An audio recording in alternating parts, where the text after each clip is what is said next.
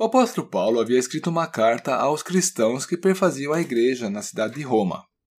Nesta carta aos Romanos, o apóstolo Paulo discorre sobre vários temas, e, dentre outros, no capítulo 6, versículo 3, ele lança no ar uma pergunta.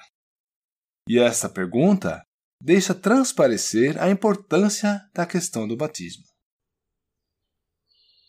Porventura ignorais que todos nós que fomos batizados em Cristo Jesus fomos batizados na sua morte. Ele está, por outras palavras, dizendo: Por acaso vocês ignoram, vocês desconhecem o significado do batismo? O que está sendo expressado quando uma pessoa é batizada hoje? Por que ela vai às águas e é mergulhada? Você, caro ouvinte, você sabe o que realmente significa o batismo? O que, afinal, está por trás disso? É bem possível que você já tenha sido batizado. Mas Deus quer recordá-lo, hoje também, do que estava implícito naquele procedimento ao qual você se submeteu naquela ocasião. E se você por acaso ainda não foi batizado, então Deus está falando com você hoje e dizendo por que você deve se submeter ao batismo e por que motivos isso é tão importante. Bem, muitas pessoas associam o batismo a crianças pequenas. Segundo o credo católico, e agora faço uma citação na internet, abre aspas, ao receber tal bênção, a criança inicia a sua fé e a sua vida cristã. Fecha aspas. Mas aqui em Romanos 6, a palavra de Deus faz uma descrição diferente. O texto da Sagrada Escritura está dizendo a mim e a você, nesse momento, que o batismo não tem nada a ver com o nascimento, mas com a morte de uma pessoa. Em primeiro plano, o que está sendo anunciado não é o início da vida, mas sim o término da velha vida. Vejam então que o evento do batismo não é para celebrar um nascimento.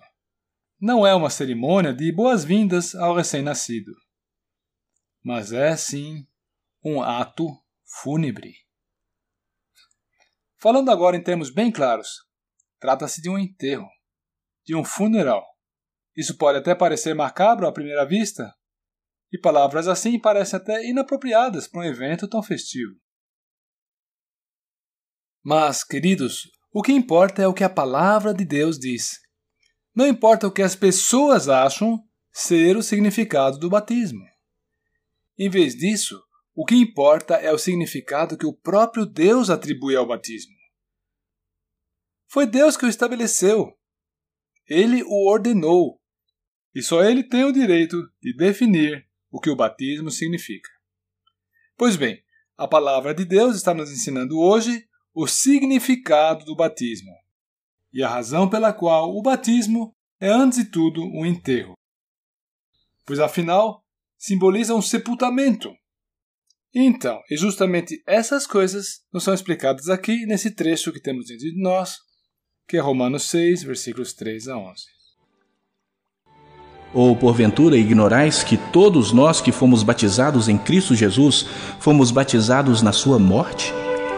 Fomos, pois, sepultados com ele na morte pelo batismo, para que, como Cristo foi ressuscitado dentre os mortos pela glória do Pai, assim também andemos nós em novidade de vida.